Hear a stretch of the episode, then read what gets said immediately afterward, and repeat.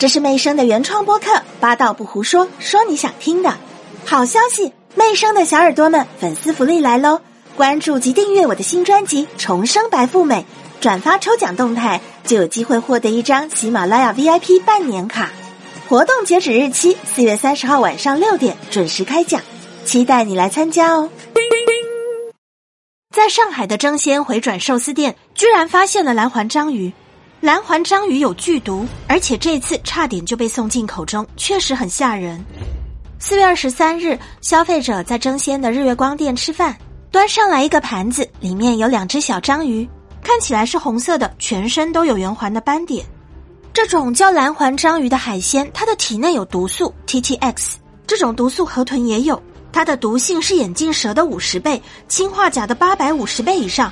只需要一点点，零点五毫克就能让人中毒死亡。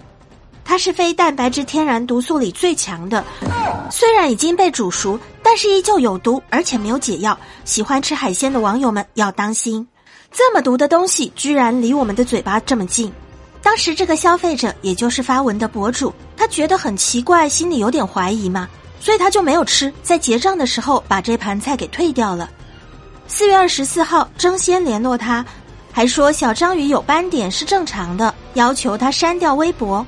黄浦区的市场监管局已经介入调查，到目前这条微博已经转发了一万多次，许多网友都认证说这个的确是蓝环章鱼没有错。相关的处罚就交给有关单位去办，但是作为消费者，我们应该要小心毒从口入。所以如果在章鱼堆里发现蓝环章鱼，一定不要抱着侥幸好奇的心态想要试试味道。就算煮熟了，它还是一样有毒哦。蓝环章鱼这么吓人，同样利用章鱼博眼球的还有章鱼拿铁。章鱼拿铁全网都在疯传，用荒谬的方式博眼球，正在恶心我们中国年轻人。你有看过这个报道吗？这个是厦门一间咖啡厅推出的网红美食，把肥美的章鱼泡在加满冰块的拿铁里，这样的组合非常的诡异，光看都很难想象味道。喜欢吃海鲜的你，跟喜欢喝咖啡的你，会想要去尝试这样一杯章鱼咖啡吗？这些所谓的网红美食，在拍完照之后会被吃掉还是被扔掉？我又想起前段时间还看到日本东京新闻发布了一篇名为《挑战野味的极限：乌鸦肉生食文化》，这里头在讲乌鸦刺身。网红文化越来越畸形，也不管乌鸦刺身里有多少细菌。乌鸦本身就是食腐动物，它是吃腐肉的，还会吃垃圾。生吃乌鸦肉拉肚子都算幸运，严重的会细菌感染，会死亡的。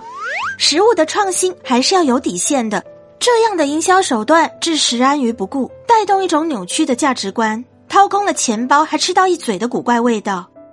流量至上的时代，吸引眼球是重点，为了拍照打卡，形成各种畸形的食物。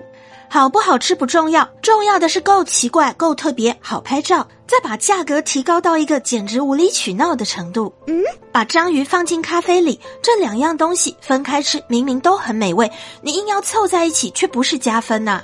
病从口入，毒也是一样。不管是蓝环章鱼、章鱼咖啡，跟这个乌鸦刺身，全都跟食品安全息息相关，也是商家博取眼球的营销办法。消费者的底线在哪里？如果再有商家推出这种稀奇古怪的食物组合，你愿意去尝试吗？我们评论区见。我会用心回复每一个用心的评论，欢迎你投月票支持我。精彩的下一集马上就开始喽！